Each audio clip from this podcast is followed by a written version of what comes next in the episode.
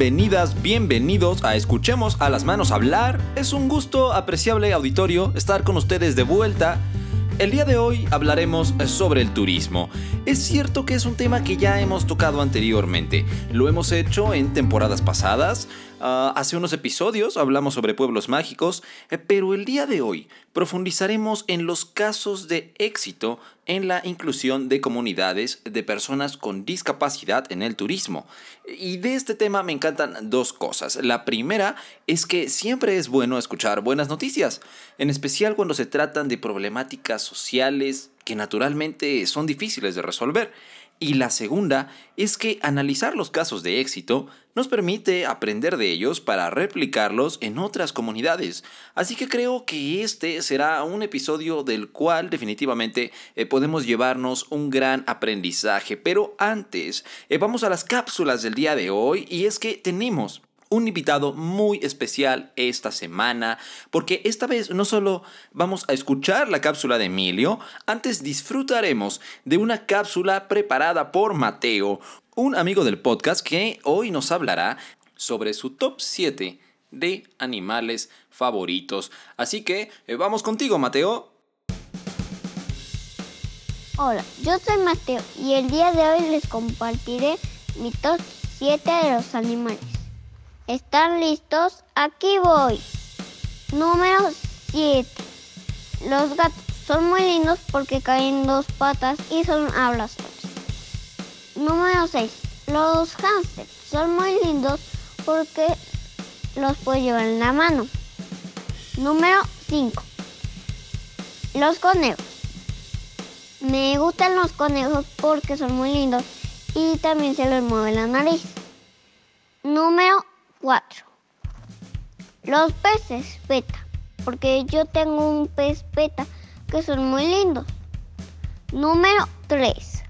Los pajaritos. Son muy tiernos porque yo una vez, yo tengo uno y chifra bonito. Número 2. Las tortugas, porque son muy lindas y te pueden hacer compañía. Número 1. Los perros chihuahua. Son muy lindos y yo tengo uno llamado Purgas y es muy tierno y lo quiero mucho.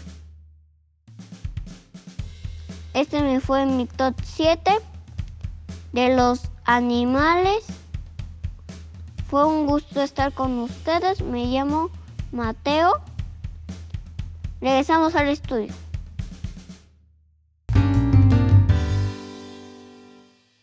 Muchas gracias Mateo por esa increíble cápsula y yo coincido contigo, los peces beta son lo máximo, no hay mejor combinación de colores que la de los peces beta. No sé qué piensen ustedes, apreciable auditorio, pero yo no tengo pruebas, pero tampoco tengo dudas. Te mandamos un abrazo, Mateo, y esperamos tenerte de vuelta en el programa muy pronto.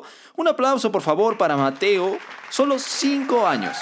Mateo tiene 5 años y ya está transmitiendo en Spotify. Bien hecho, Mateo. Un saludo hasta casa. Ahora vamos con la cápsula que nuestro compañero Emilio ha preparado para nosotros esta semana. Vamos contigo, Emilio. Déjame adivinar. Necesitas un logo para tu marca. O tal vez un personaje que la represente. Necesitas imágenes para publicar en redes sociales. Un tríptico o un banner también podrías querer regalarle una ilustración especial a alguien. En cualquiera de los casos y lo que se te ocurra relacionado con diseño, publicidad e ilustración, puedes contactarme. Mi nombre es Lupita Hugo y aquí te dejo mis datos.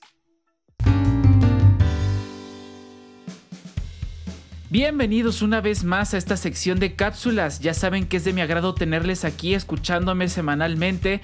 Recuerden que soy Emilia Cuña y en este episodio hablaré de 5 videojuegos indie populares, es decir, de compañías y creadores individuales. Si eres apasionado de los videojuegos como yo, ya sabrás que no es necesario contar con millones y millones de presupuesto para hacer el mejor juego de la historia. Basta con tener ingenio y creatividad para otorgarle al jugador una experiencia amena e inolvidable al entrar al mundo virtual. Tenemos el número 5, Toho Project. Iniciamos con uno de mis favoritos.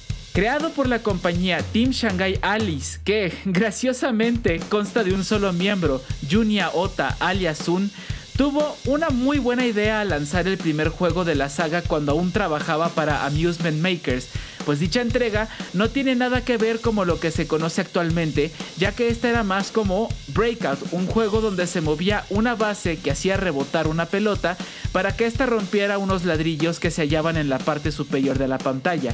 Pero en vez de ser una base y una pelota, era una sacerdotisa de nombre Reimo Hakurei que hacía rebotar un orbe del Yin Yang para romper sellos. Para su segunda entrega, fue que creó el concepto de Danmaku, que se traduce como infierno de balas y sería empleado en posteriores entregas, donde ahora la sacerdotisa podría volar e ir esquivando proyectiles en un plano con vista de pájaro mientras les dispara enemigos que soltaban dichos proyectiles. Todo esto hecho a base de una programación con funciones matemáticas algo complejas pero muy, pero muy creativas que pone en reto la destreza y observación del jugador. Lo curioso de este juego, además de su jugabilidad, es el hecho de que carece de derechos de autor y escasea enormemente en personajes masculinos, por lo que otros programadores no han desaprovechado la oportunidad y han hecho juegos con los personajes de esta franquicia sin meterse en ningún problema legal. Eso sí, si eres alguien impaciente, créeme, esta saga te sacará de quicio por completo. Número 4. Minecraft. Si te gusta la exploración, la supervivencia, la libertad y todo lo que sea cuadrado, pues este juego tiene todo para ti. Minecraft tuvo su primer desarrollo en 2008. Fue creado por el programador sueco Marcus Persson alias Notch, quien desde pequeño ya programaba y hacía sus propios juegos. Ya de adulto, con Mojang Studios fundado, es que logró dar pie a uno de los juegos indie más queridos hasta la fecha, su primera versión vio la luz en 2011 y desde ese entonces ha seguido siendo actualizado. La base de este juego es simple, recolectar recursos naturales para sobrevivir y como su nombre lo dice, habrá que demasiado para tener minerales. Aunque existan ciertas reglas y condiciones, lo cierto es que este juego te otorga mucha libertad y creatividad, pues no hay modo correcto de jugarlo, solo hay que evitar ser matado por zombies, esqueletos con arcos y unas peculiares criaturas verdes llamadas creepers que explotarán si te les acercas demasiado. Por ello, puedes crear tu propio armamento e indumentaria para protegerte. Conforme este juego se ha actualizado, se han ido añadiendo más recursos y materiales para mejorar la experiencia del jugador, ya que de ser una simple llanura con flores y árboles y una cueva con piedras opacas, ahora son montañas con mucha flora y fauna y cuevas profundas con minerales variados para minar.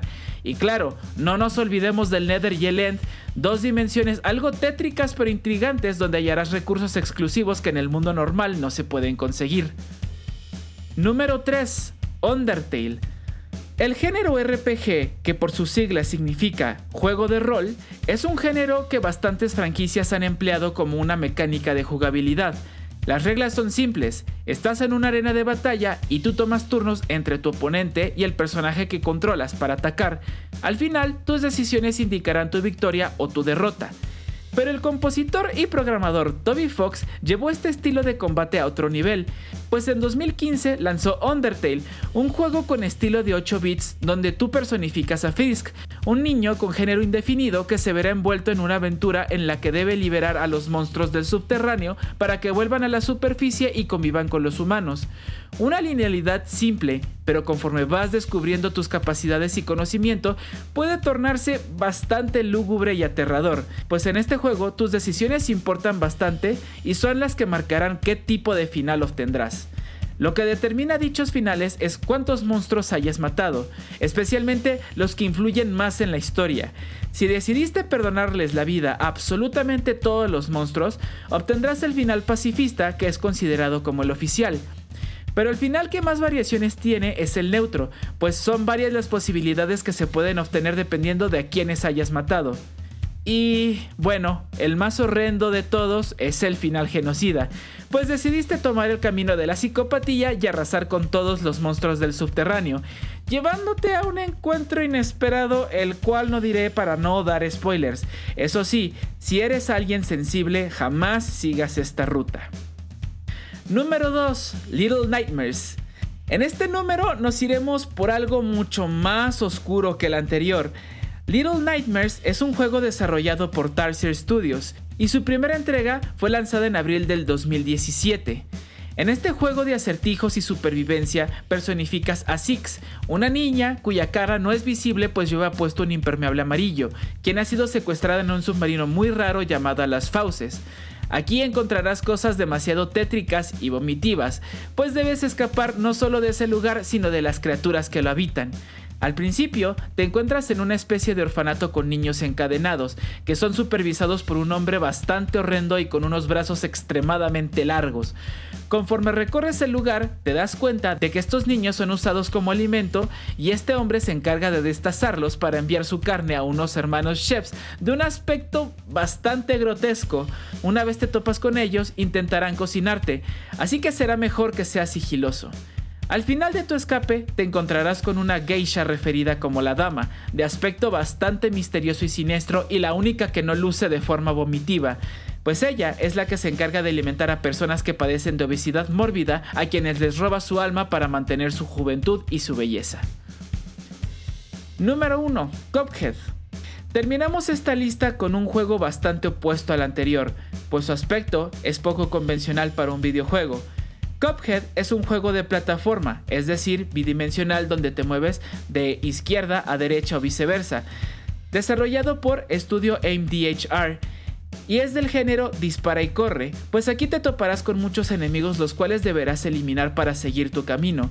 Pero lo peculiar de este juego, y como lo dije en su inicio, es que todo se sitúa en un ambiente de las caricaturas de los años 50, con personajes inspirados en caricaturas de Fleischer Studios y por supuesto de Walt Disney Studios. Y nada de lo que ves ilustrado y animado fue hecho de manera digital, todo se hizo de modo tradicional para reforzar esa esencia de caricatura antigua. Aquí interpretarás a Cophead y Mockman, dos hombrecillos con cabeza de taza que se hallaban en una buena racha en un casino, hasta que el diablo les dio la oferta de que si ganaban la última ronda serían dueños del casino, pero si perdían, él se quedaría con sus almas. Desafortunadamente pierden y entre sus súplicas el diablo les dio la posibilidad de liberarlos si le traían las almas de otros deudores. A lo largo de la aventura te enfrentarás con enemigos de aspecto gracioso, pues van desde papas enojadas hasta un dado que te lanza rayos.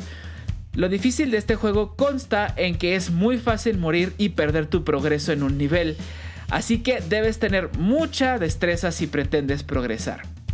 Bueno, aquí concluye esta cápsula, espero no tengan alguno que otro pixel impregnado por ahí de tantas cosas de gaming que les hablé, pero dejando de lado los chistes. Avanzaremos a la entrevista que esta vez será llevada a cabo por mi compañero Moisés, quien hablará con la licenciada Graciela que nos hablará sobre los éxitos que se han tenido con la inclusión en el turismo. Sin más aviso, procedamos.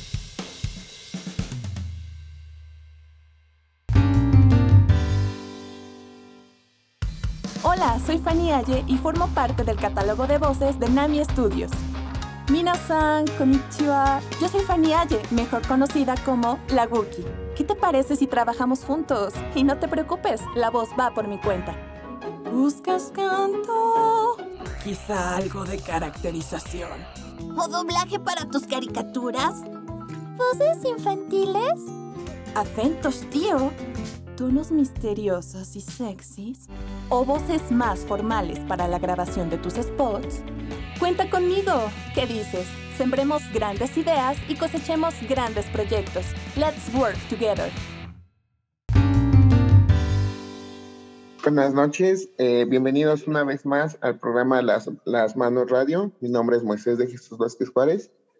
Esta noche tenemos como invitada a la licenciada en Administración Turística por la UAP y diplomado en Turismo Gastronómico de la UTLAB, a la licenciada Gabriela Herrera Tochomi quien fue directora de turismo en San Pedro Cholula por más de seis años, donde desarrolló e implementó el programa de sensibilización turística con prestadores de servicios y personal adscrito a la dirección para mejorar la atención al turista. El día de hoy vamos a tratar un tema muy, muy interesante para, para el radio y para la comunidad, ya que es un tema que habla un poquito de los éxitos. Este tema que vamos a tratar son los casos de éxito en la inclusión de la comunidad de personas con discapacidad en el turismo. Buenas noches, licenciada, ¿cómo está? Hola, ¿qué tal? Muy buenas noches. Buenas noches a todos los que nos escuchan. Muchas gracias por este, tomarse el tiempo de a que le podamos hacer un poco de esta entrevista y podemos hablar de este tema que se busca ayude a que la sociedad tenga una sociedad mucho más inclusiva para todos. Eh, quisiera iniciar este programa para que nos platicara un poco sobre su trabajo y nos explique un poco cómo usted interactúa y hace labor para las personas con discapacidad. Sí, muchas gracias. Pues bueno, como bien lo mencionaste al inicio de la presentación de este programa, eh, soy licenciada en Administración Turística de profesión y bueno, pues toda, toda, he tenido la fortuna de poder desarrollar mi carrera pues en los ámbitos público y privado. Este, y eh, una de las cosas en las que creo que el turismo debe de trabajar mucho es en el tema de la inclusión. Em, existen muchas actividades este, y creo que contamos en nuestro país y en el mundo en general con muchos atractivos turísticos y bellezas en las que este, no solamente pueden ser disfrutadas por aquellos que, este, tienen eh, la facilidad para hacerlo, ¿no? sino que también estos espacios debieran adaptarse o eh, buscar alternativas para que las personas con discapacidad en todos sus sentidos puedan tener acceso y también disfruten. De hecho, el turismo es un, o más bien la visita, la cultura y el esparcimiento son un derecho al que tenemos todos. Y bueno, el, tema de las discapacidades no debiera ser una limitante para que este, también pudiéramos tener este disfrute de, estos em, cientos de atractivos turísticos que, bueno, hay por el mundo, ¿no? Y bueno, eh, en relación a lo que nosotros como profesionales hacemos, pues definitivamente estamos em, enfocados en la atención. Nuestra vocación siempre tiene que ver con la atención a las personas y nuestro crecimiento y desarrollo también está muy ligado a atender a todas las personas de manera igualitaria con el objetivo de que durante su estancia en cualquiera de los lugares en donde estemos, ya sea que pertenezcamos a o trabajemos en una empresa o que trabajemos este, ofreciendo servicios eh, de información en un gobierno o en una oficina de turismo, pues tratemos de dar siempre la mejor impresión, pero sobre todo el mejor servicio.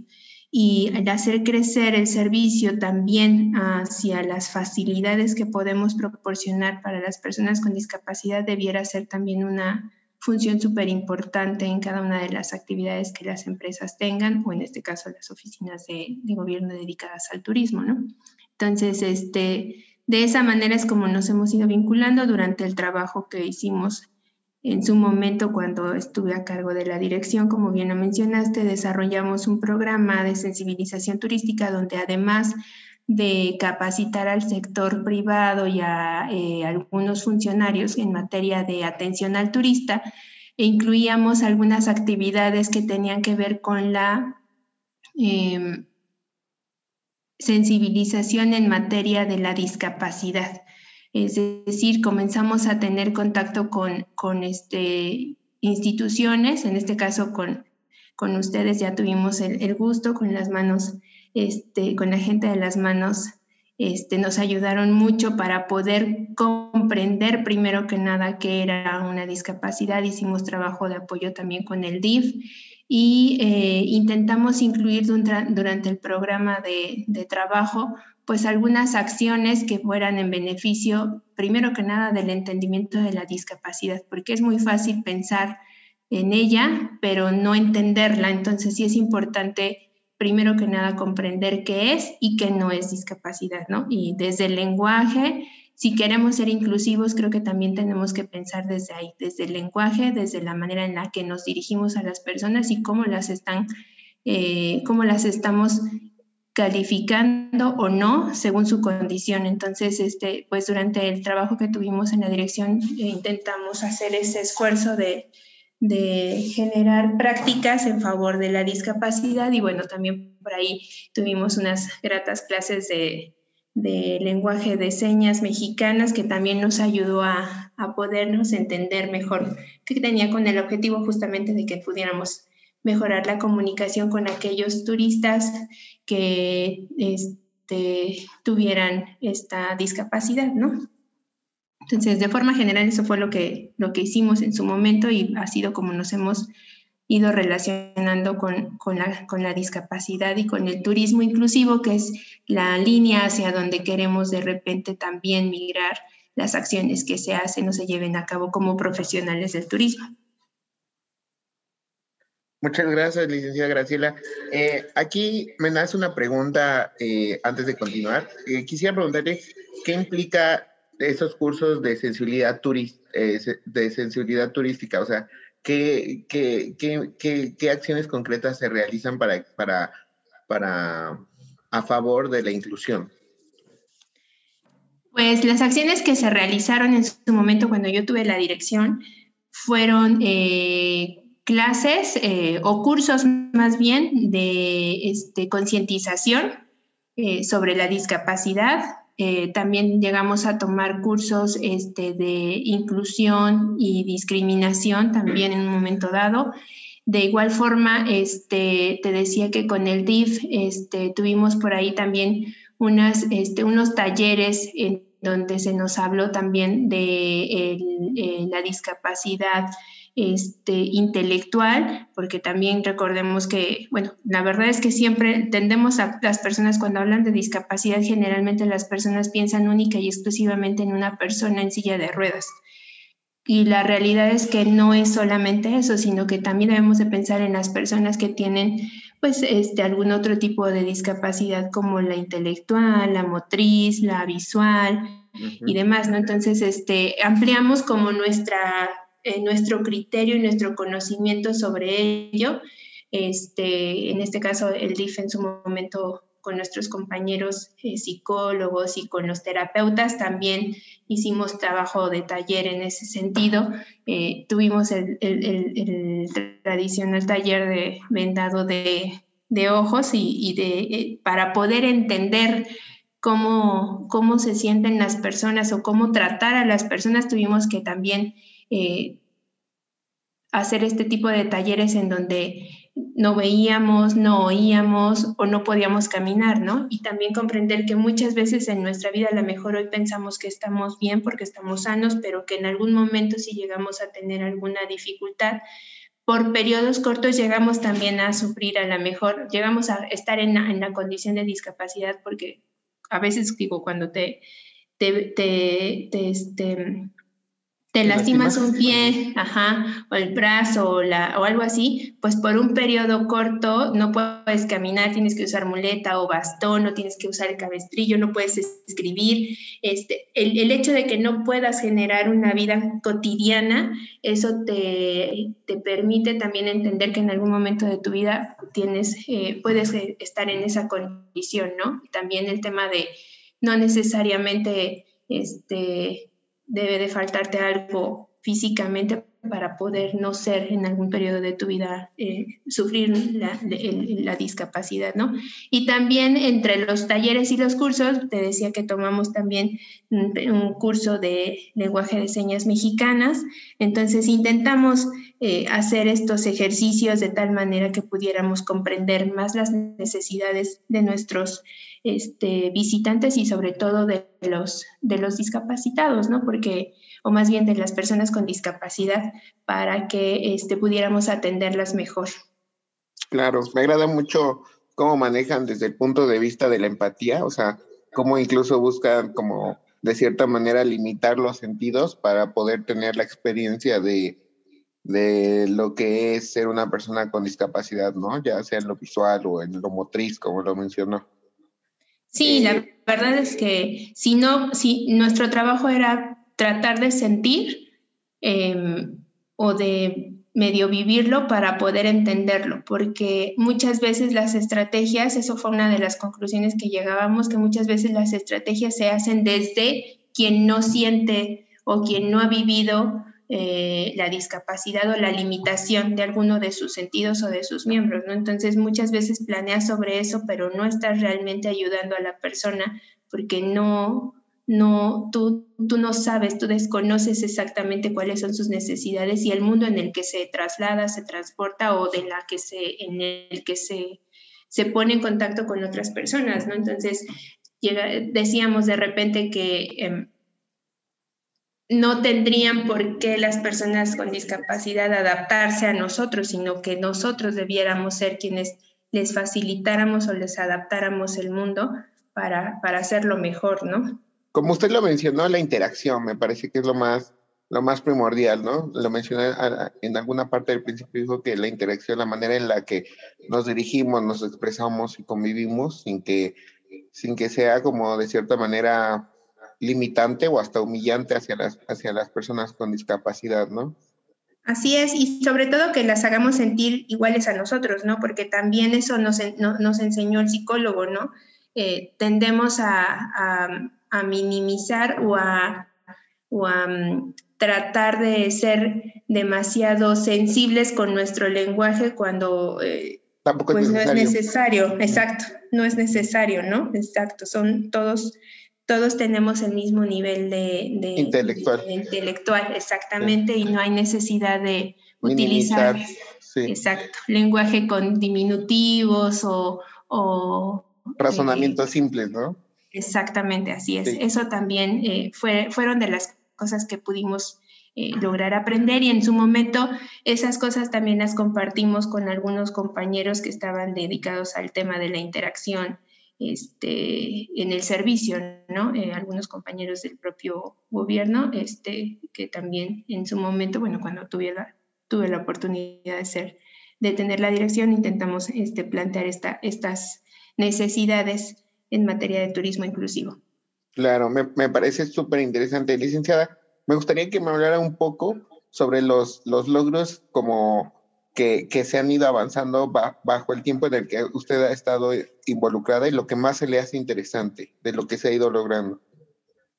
Pues mira, yo creo que em, en general em, el turismo como una actividad universal tiene ya sus avances a nivel mundial en materia de turismo inclusivo, ¿no? El que ya exista este concepto de turismo inclusivo y que esté reconocido por la Organización Mundial del Turismo es un avance muy grande porque eh, eso significa que eh, desde la organización más importante del mundo se está ya contemplando un mecanismo de entendimiento para que hacia abajo los destinos puedan irse preparando para atender a los turistas en materia de discapacidad. Eh, muchas veces o prácticamente muchas de las cosas que se, que se elaboran, se construyen o se ofrecen en materia turística eh, hace muchos años pues no contemplaba la posibilidad de considerar a las personas con, discapacidad como turistas. Y como lo decía al principio, ellos también, bueno, en realidad todos tenemos derecho al esparcimiento y al ocio y eh, que ahora eh, venga una tendencia en la que estamos pensando en este mercado en particular, este, creo que es un gran avance. La verdad es que la, la, OMT incluso tiene eh, recomendaciones muy específicas, ha creado guías específicas para el tema del manejo del turismo inclusivo y son muy buenas porque ayudan a los destinos a, crear estrategias que permitan mejorar las, eh, las formas en las que se promocionan y sobre todo hacer las adecuaciones correctas para poder tener accesibilidad. Eh, una de las cosas súper interesantes que tiene la, Organización Mundial del Turismo, te decía, es que entre varios de sus, de sus este, eh, algunos de sus publicaciones tiene, por ejemplo, una publicación que se llama Recomendaciones de la OMT por un turismo accesible para todos. Este trabajo lo comenzaron a hacer, digo, también es reciente, pero sí ya tiene un poco de tiempo, lo comenzaron a trabajar desde el 2005. En 2005 la OMT adoptó estas recomendaciones y las actualizan este, hace no mucho, ¿no? Este, este documento eh, se concibió como eh, una eh, herramienta que permitiera garantizar a las personas con discapacidad la, accesibilidad al entorno físico, el sistema de transporte, los canales de información y la comunicación, así como para dar recomendaciones con respecto a las eh, instalaciones y servicios públicos. Eh, la verdad es que esta, estas recomendaciones también, y eso es también súper importante, que la OMT trabaja con organizaciones eh, dedicadas al tema de la discapacidad. Hace, por ejemplo, en el 2021, no hace mucho, y ha venido trabajando con, este, te decía, la alianza con la ha hecho alianzas con la Fundación 11 de España y la Red Europea de Turismo Accesible y junto con ella ha creado estos manuales, le dan seguimiento a todas las actividades en materia de turismo eh, inclusivo este, y generan pues toda una dinámica para que a partir de estos mecanismos se generen hacia o los el resto de los países pues estas recomendaciones que pudieran ser guías muy específicas para poder generar un trato adecuado a las personas con discapacidad, ¿no?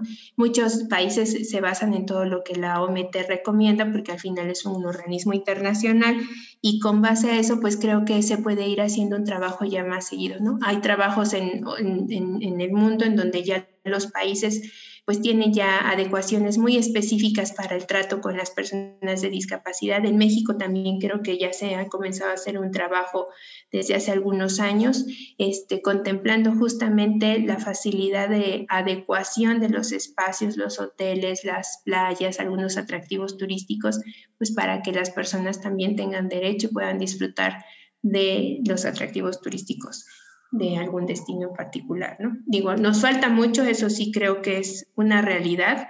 Este, hay destinos que desafortunadamente no son nada accesibles, son muy bellos, pero no son nada accesibles, pero creo que la concientización es algo muy importante con lo que debemos comenzar para que poco a poco o más rápido, ojalá si fuera, pudiéramos tener y desarrollar estrategias más específicas para el trabajo en materia turística.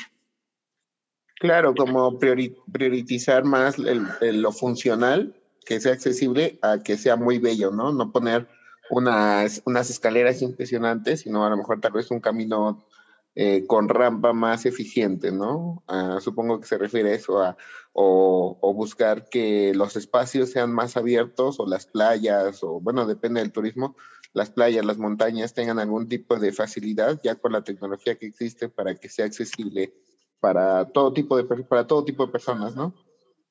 Sí, sí, así es. Te digo, de repente pensamos únicamente en el tema de la movilidad, ¿no? Pero, eh, y que creo que esa es la primera acción que muchas de las empresas y de las personas dedicadas al tema de discapacidad tienen, ¿no? Adecuación de espacios y mejoramiento de, de áreas para el tema de la, de la movilidad. Mm. Pero, pues también es importante después de eso comenzar en otro tipo de, discapacidades, ¿no? Como lo veníamos diciendo, la auditiva, la visual eh, e incluso la intelectual son importantes, ¿no? Nos decía el psicólogo, tan solo con el hecho de que alguien eh, se estrese, digo, el ejercicio nos lo puso nosotros aquí en, en Cholula con, el, con, la, con los túneles de la, de la pirámide, nos decía, por ejemplo, una persona que eh, le dé, eh, que se estrese estando debajo del túnel, en ese momento se convierte en una persona con discapacidad porque tienes que tratarla de manera diferente para poder ayudarla a calmarse, ¿no? Entonces, este, e, e, el hecho de poder tener la condición de poder ayudar a la persona para que eh, se pueda tranquilizar y, con ello te permita ayudarla para poderla eh, sacar, por ejemplo, en este caso, te decía del ejemplo del túnel, eh, es también pues una, una función en la que tendrías que pensar, ¿no? Cuando estés dando un servicio turístico. Claro, no sé si tuvo la oportunidad o, de, o no sé si ha visto que Coldplay vino a México eh, están, ofreciendo un tipo de experiencia en sus conciertos inclusiva, en la cual eh, le ponen unos chalecos a las personas que tienen discapacidad auditiva. Discapacidad auditiva, sí. Y, y, yo creo que estos chalecos como que les hacen unas vibraciones especiales al ritmo de la música. Y aparte, frente de ellos está una persona... Eh, con lenguaje de señas. Con lenguaje de señas, pero también bailando o sea, como, como brindando esa sensación de ritmo. Y, es muy interesante porque hace que la experiencia de ir a ver Coldplay o de estar en un concierto de Coldplay sea también disponible para una persona que, que aparentemente no podría disfrutarlo, ¿no? sí, de hecho creo que el ejemplo del concierto es lo más claro que tenemos y lo más cercano que tenemos ahorita para platicar justamente de la inclusión, ¿no? El que tengamos las facilidades y adaptemos y utilicemos la tecnología para hacer para incluir a aquellas personas que eh, no estaban incluidas porque estaban limitadas, porque no existían las facilidades para disfrutar, ¿no? Y que también nos vayan quedando claro que no porque no puedes oír, no puedes disfrutar de un concierto, por ejemplo, ¿no? Entonces, el que podamos eh, ser empáticos con las personas y facilitarles la experiencia es lo que, lo que pues enmarca el tema de la inclusión. Licenciada, igualmente no podemos pasar el programa sin mencionar, no sé si tuvo oportunidad de ver los Oscar y pudo observar que ganó una película inclusiva que se llama Coda. Así eh, es. No sé si ha tenido la oportunidad de verla. No he tenido oportunidad de verla, pero ya eh, la, por ahí ya más o menos escuché de qué se trata y me parece, eh, vi el trailer de la película y este, me parece súper interesante que estén pasando este tipo de cosas porque estamos haciendo visibles, eh, que creo que eso es algo también que aprendimos, hacer, eh, hacer visibles las cosas, ¿no? Antes a lo mejor todo se escondía y no se hablaba de las personas con discapacidad por estigmas sociales, ¿no? Pero creo que algo bien importante que lo que tenemos que ir avanzando es eh, hacerlo visible, hacer visible que existen discapacidades, hacer visible que, que no contamos con los servicios adecuados para poder eh, facilitarle la vida a las personas con discapacidad y no hay otra manera más de que hacerlo externo, ¿no? Entonces creo que la película me parece también un excelente ejercicio de visibilizar la, la discapacidad y la verdad estuvo genial que, que este, la película se llevara el Oscar y me parece, si no me recuerdo, que el actor también este, se llevó el... Kotsur, ganó, el Oscar y se convierte en la primera persona con discapacidad en ganar un Oscar. Así es, entonces creo que esas son eh, grandes batallas que se ganan, ¿no?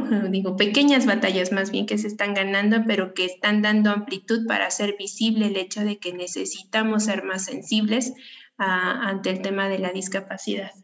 Claro, y licenciada, ya solo para cerrar, me gustaría que me comentara brevemente eh, qué retos eh, ahora, ahora que se han logrado estas clases de éxitos, como lo vemos en el turismo o en los programas, la, empatía o incluso como lo vemos ahora en, en, el cine, en los actores, en la música, ¿qué, qué retos brevemente me podría decir que, que se vienen ahora? Híjoles. Pues yo creo que el reto más grande que tenemos es de, el de contagiar a, más personas para que entiendan y se sensibilicen ante el tema de la discapacidad. Lo que te decía al principio, ¿no? Eh, me pasa mucho que de repente cuando platico con alguien de discapacidad, inmediatamente lo que me dicen, por ejemplo, ah, hace unos días pregunté, ¿qué museo es, es, accesible, no? Este, ¿qué museo puede ser inclusivo? Dije, ¿qué museo puede ser inclusivo? Y me comenzaron a decir, este museo porque tiene rampa y tiene elevador, sí se puede, ¿no? Pero entonces están pensando inmediatamente en una persona que te decía, de inmediato piensas en personas con, con, silla de ruedas, ¿no? No estás pensando en, que también una persona con, eh, con, otro tipo de discapacidad requiere también probablemente el servicio de un museo, ¿no? Y el que pueda haber este tipo de experiencias son grandes retos. El que los espacios logren eh, ser más inclusivos eh, y que para empezar las personas comiencen a diseñar considerando las necesidades eh, de, las personas con discapacidad creo que también se convierte en un gran reto. Afortunadamente creo que vamos avanzando, pero programas como este, los trabajos que se hacen cada día para hacer más visible el tema de la discapacidad, creo que son los retos en los que nos tenemos que, que, este, que enfocar a fin de ir juntos ganándole más, este, más, más camino y más brecha al, al tema de, de, de entender la inclusividad, ¿no? De ser inclusivo sobre todo. Y no, solo por algún tipo de trabajo, sino eh, que, lo hagamos conscientes y con conocimiento de causa, no imaginando eh, lo que se nos ocurre o lo que nos vinieron diciendo que era la discapacidad, ¿no? Incluso en el propio lenguaje, que eso es algo que de repente cuesta mucho trabajo cambiar por la manera en la que fuimos a la mejor educados o sobre todo por la forma en la que nuestros padres también fueron educados, ¿no? El, el que ahora ya no esté tan estigmatizada la discapacidad capacidad, eso es algo también importante, pero sigue siendo de repente un reto para, para, para, que, para, para que hagamos sentir bien a las personas y no las discriminemos, que es lo más importante. Concuerdo mucho con usted, licenciada. Pues muchas gracias, le agradezco por el tiempo para esta entrevista. Me, me agradan mucho los temas que tocamos y, y pienso que, que, el trabajo que se va realizando eh, es real y sí va encaminado y encausado hacia una verdadera inclusión. Muchas gracias, licenciada. No, al contrario, muchas gracias a ustedes. Espero que la, información les haya sido de interés. Yo recomendaría que eh, aquellos que tienen pensado desarrollar proyectos turísticos o que tengan pensado generar o que tengan un negocio turístico, piensen en adaptar algunas cosas en materia de turismo para para atender a las personas con discapacidad. Se pueden, eh, alguna te decía, las recomendaciones que genera la OMT están ahí en la página de la Organización Mundial de Turismo y las pueden encontrar fácilmente y son guías muy sencillas de entender este, que, que nos pueden ayudar a hacer eh, a desarrollar cosas que, pueden ayudar a las personas a que disfruten mejor su estancia en una playa, en una montaña, en, un paseo. La verdad es que es una gran área de oportunidad del turismo inclusivo y es importante que pues aquellos que tienen interés de generar algún tipo de negocio en materia de inclusividad piensen también en el turismo y en las personas con discapacidad. Perfecto, pues ahí está la invitación y muchas gracias licenciada. Buenas noches. Buenas noches, gracias.